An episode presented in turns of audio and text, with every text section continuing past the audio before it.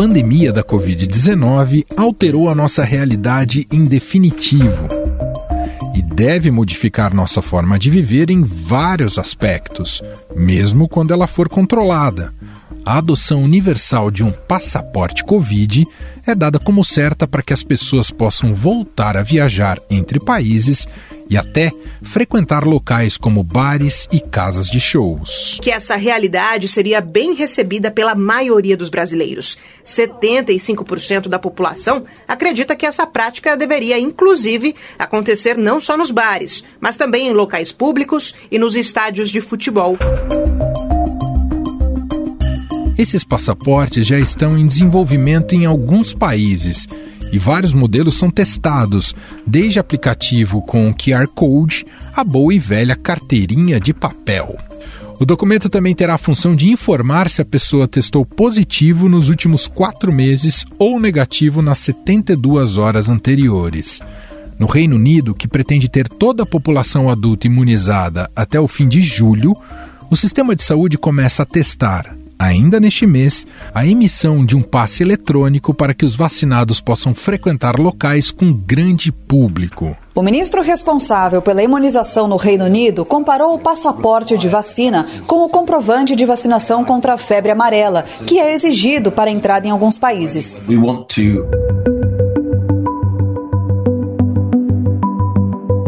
Países da União Europeia também pretendem lançar o que eles chamam de atestado verde digital.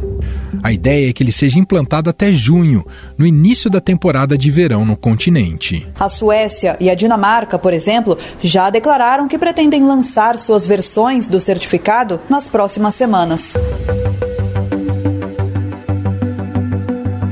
Com isso, imunizados ou portadores de teste negativo recente poderão viajar pelos 27 países do bloco sem enfrentar quarentenas. A proposta apresentada pela Comissão Europeia prevê que conste do documento um QR Code e assinatura digital do portador para evitar falsificações.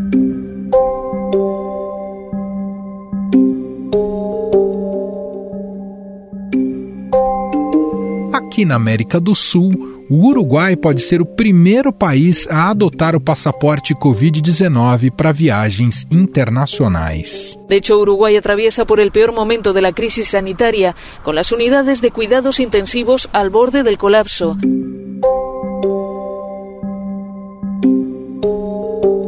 O documento incluirá, entre outras informações, o histórico de testes de coronavírus e deve ser emitido em caráter experimental a partir de junho, com mais da metade de seus 9 milhões de habitantes já imunizados, Israel lançou em fevereiro o Green Pass. O primeiro-ministro Benjamin Netanyahu chegou a twittar: Foi vacinado? Pegue o Green Pass e volte à vida normal. E quem nos conta mais sobre essa experiência em Israel é o Eitan Gottfried. Ele tem 26 anos, é brasileiro, vive por lá há seis anos e tomou a segunda dose da vacina no dia 22 de fevereiro.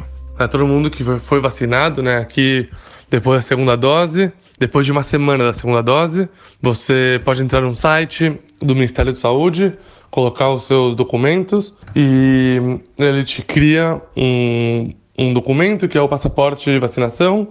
Você pode tanto imprimir ele é, ou salvar ele no celular, ou tem um aplicativo do Ministério da Saúde para mostrar ele para todos os lugares e com ele é, você pode entrar em todos os lugares fechados, como restaurantes, ou lugares de cinema, ou show, todos os lugares fechados para poderem abrir tem que pedir o seu passaporte de vacinação. Importante também falar que esse passaporte também é dado para pessoas que já tiveram corona, então você mostra que você já teve corona. É, em lugares abertos não precisa mostrar, ou seja, por exemplo, parques, só para lugares fechados. E toda a questão do passaporte de vacinação gerou alguns dilemas sociais aqui em Israel. O primeiro dilema era, obviamente, se é legal um lugar proibir pessoas de entrarem porque se vacinaram ou não, porque no final das contas a vacina é uma opção de, das pessoas, não é uma obrigação. Você não, pode, você não pode obrigar as pessoas a se vacinarem contra o corona. E tiveram algum poucos grupos de pessoas que não se vacinaram. Então é, é uma pergunta se você pode proibir as pessoas né, de direitos de lazer é, e de entrar em certos lugares. Então esse foi o primeiro dilema. O segundo dilema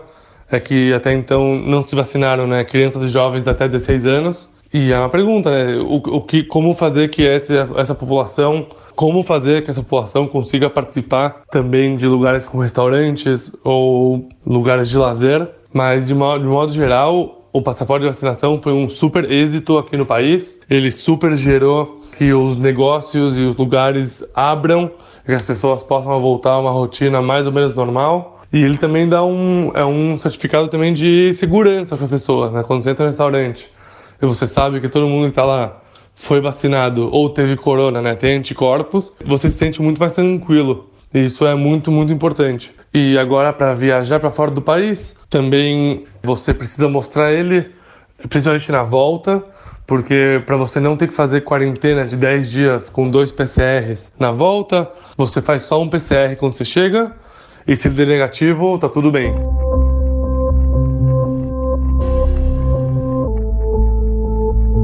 Em paralelo, empresas aéreas também estão se movimentando para criar mecanismos que possam facilitar as viagens de imunizados. Para as companhias brasileiras, o mercado internacional encolheu 98%.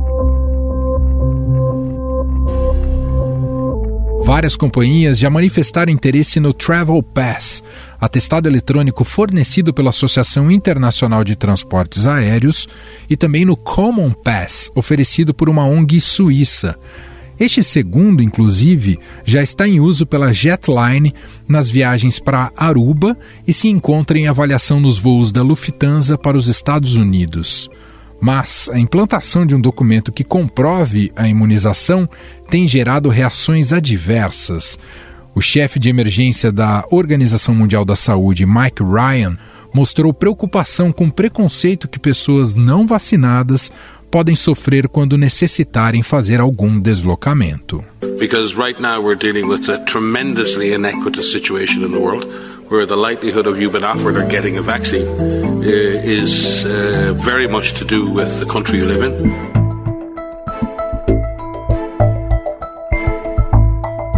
Além disso, a Europa só permitirá o deslocamento de pessoas que foram imunizadas com vacinas aprovadas por sua agência de vigilância sanitária.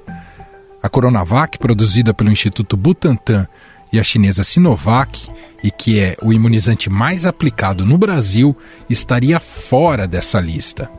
Na teoria, mesmo imunizados, os brasileiros não poderiam visitar, por exemplo, o Vaticano ou subir na Torre Eiffel. Esse padrão de aprovação que a Anvisa utiliza é o padrão de aprovação que a EMA utiliza. Então eu não tenho o menor receio de que, no devido tempo, a vacina chinesa será incorporada às vacinas aceitas pela agência europeia. Este é Gonçalo Vecina, médico sanitarista e colunista do Estadão. Nos Estados Unidos, governadores do Mississippi, Flórida e Texas avisaram que vão barrar toda e qualquer resolução de tal natureza, por julgar que elas cerceiam as liberdades individuais. E para entender mais sobre esses passaportes, seus benefícios e problemas, eu converso agora com Fernando Ait. Ele é professor da Faculdade de Saúde Pública e diretor-geral do Centro de Pesquisas em Direito Sanitário da Universidade de São Paulo. Tudo bem, professor? Seja muito bem-vindo. Muito obrigado. Tudo jóia. Professor, como é que o senhor analisa essa possibilidade? Vários países têm se debruçado sobre isso, né? A criação desses passaportes da vacina, não só como forma de controle de entrada de pessoas nos países, né, para turistas, e a Europa está muito agora pressionada diante do verão que está chegando, mas também como um controle até acessos a ambientes com aglomeração, bares, restaurantes, museus, enfim. É, a gente tem que entender isso como algo natural, a criação desses passaportes? Eu acho que, primeiramente, vale lembrar que desde o Regulamento Sanitário Internacional de 1969, que é permitido aos países exigirem é, documentos e atestados de saúde relacionados ao controle de determinadas doenças. Eu acho que o exemplo mais fácil para todo mundo lembrar é a exigência da carteirinha amarela de vacinação para a febre amarela, né?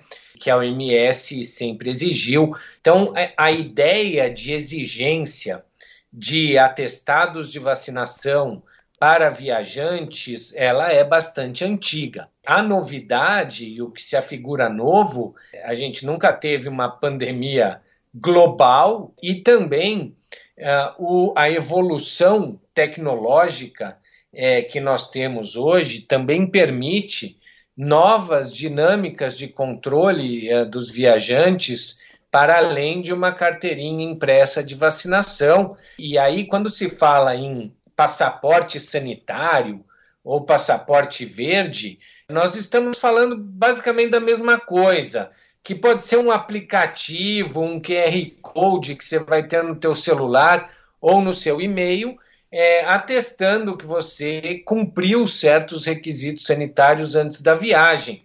Fez o PCR, tomou a vacina, qual vacina e etc. E de outro lado, na ausência de uma uniformidade de exigências que venha da Organização Mundial de Saúde, até porque a pandemia está em curso e a gente ainda sabe pouco sobre ela e as próprias vacinas, cada país ou cada bloco de países está começando a adotar as medidas que julga as mais adequadas para o controle das suas fronteiras, né? Quer dizer, só há confusão porque, por enquanto, cada país rege da maneira que melhor lhe convém. É isso, professor?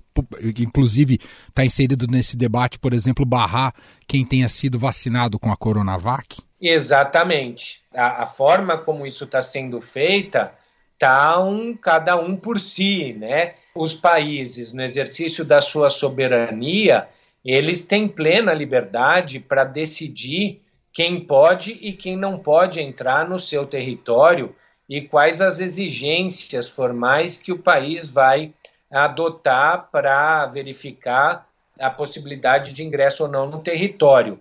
A União Europeia ela fez uma resolução né, recentemente onde ela lista quatro vacinas que ela vai é, aceitar viajantes que tiverem tomado essas quatro vacinas. De forma que não causa surpresa, né?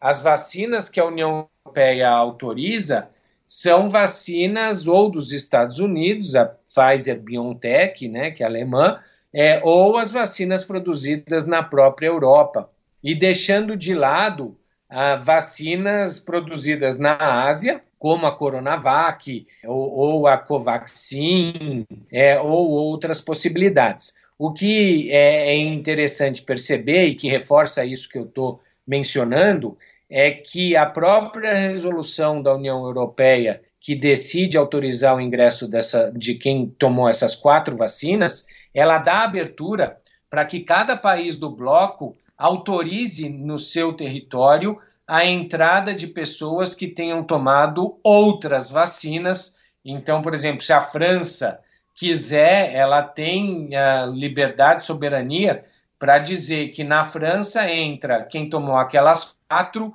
mais a Coronavac, por exemplo.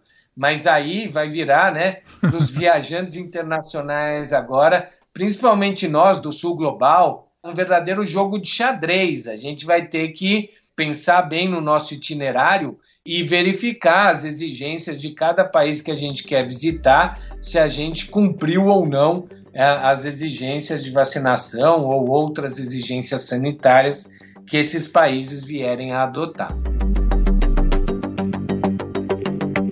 O senhor mesmo mencionou que temos como novidade né, a questão tecnológica, que ao mesmo tempo traz uma série de facilidades né, e to pode tornar mais prática a verificação desses documentos e até ter um controle mais robusto. Por outro lado, também cria outros problemas, né? Já vários países aí preocupados é, com a invasão de privacidade e também pela questão da segurança também na falsificação dos documentos.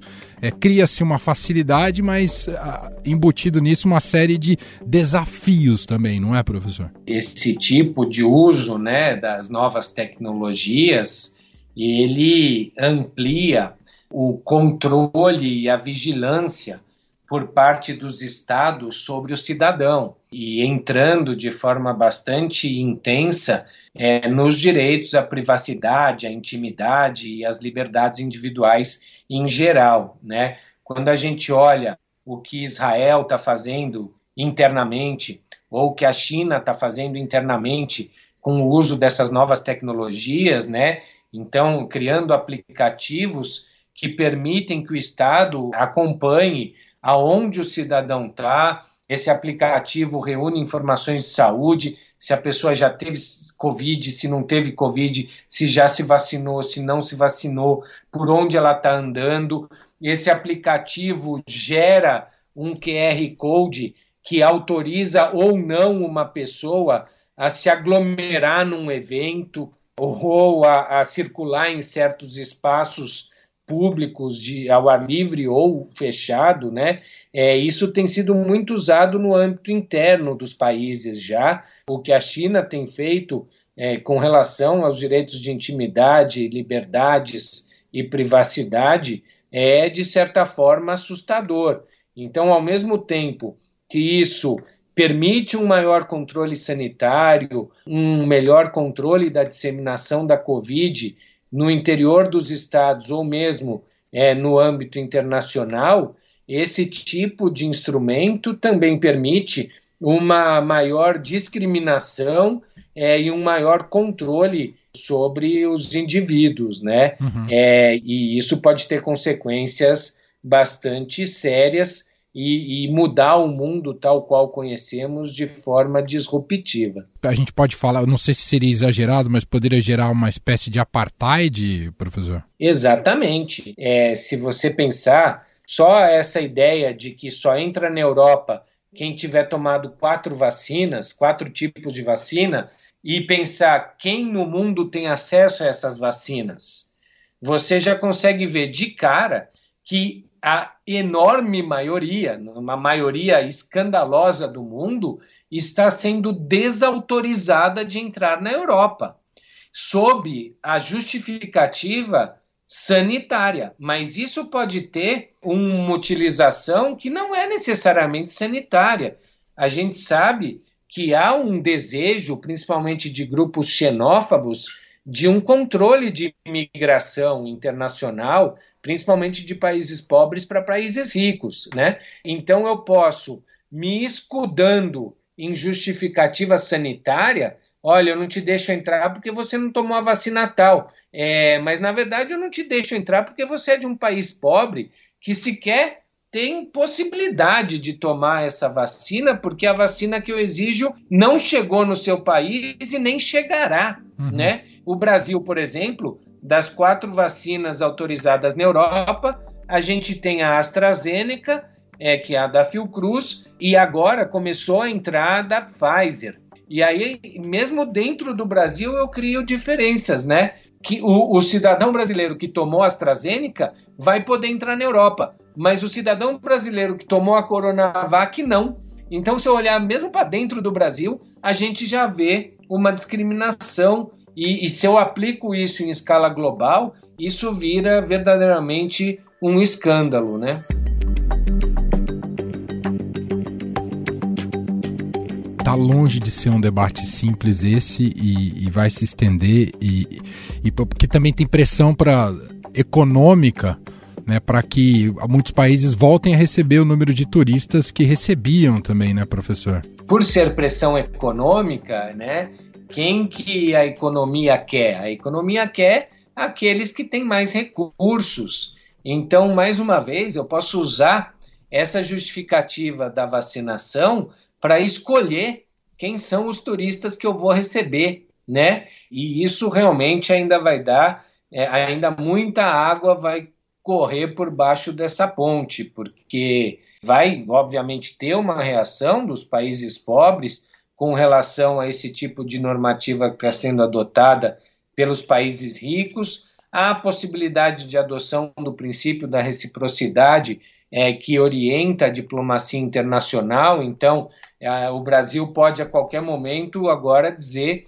que só entra no Brasil o turista estrangeiro que tiver tomado ou AstraZeneca ou Coronavac, né? E isso vai gerar ainda muita confusão e a tendência é, conforme a coisa foi sedimentando, é, as vacinas forem se universalizando, a gente chegar a um denominador comum sobre isso, mas o que é, nós da comunidade científica já conseguimos antever e nos preocupamos porque isso já vem sendo feito no direito internacional é, sanitário há algum tempo, é, sob a justificativa sanitária, eu adotar medidas que, na verdade, têm como principal objetivo a restrição a fluxos imigratórios indesejados por determinados países, né? Muito bem. Nós ouvimos Fernando Ait, professor da Faculdade de Saúde Pública da USP, diretor-geral do Centro de Pesquisas em Direito Sanitário. Professor, muito obrigado aqui pelos esclarecimentos, pela análise. Um abraço e até a próxima. Eu que agradeço. Um abraço a todos. Estadão Notícias. E este foi o Estadão Notícias de hoje, quarta-feira, 5 de maio de 2021. A apresentação foi minha, Emanuel Bonfim. Na produção e edição, Gustavo Lopes e Ana Paula Niederauer. A montagem é de Moacir Biasi. E o diretor de jornalismo do Grupo Estado, João Fábio Caminuto. Escreva pra gente, podcast.estadão.com. Um abraço para você e até mais.